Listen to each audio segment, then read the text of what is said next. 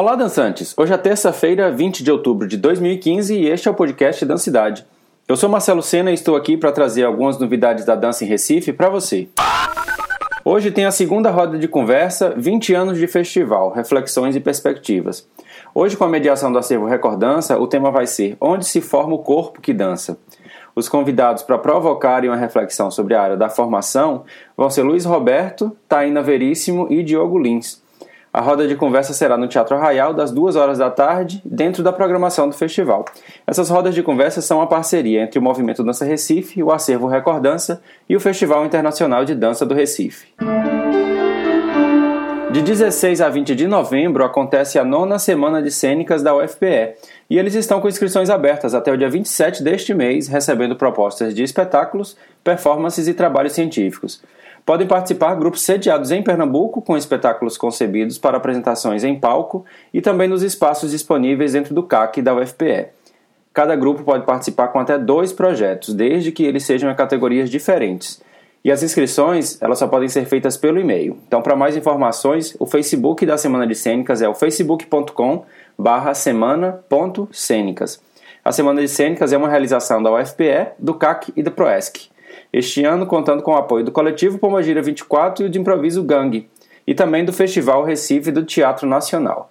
A homenageada deste ano da Semana de Cênicas é a Companhia de Teatro e Dança Pós-Contemporânea de Improviso Gang. O Rumos Itaú Cultural continua com as inscrições abertas até o dia 6 de novembro.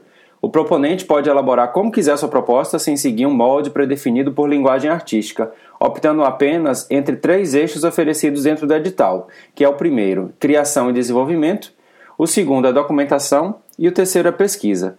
As inscrições podem ser feitas por pessoa física ou jurídica e é tudo pela internet no endereço www.rumositaucultural.org.br.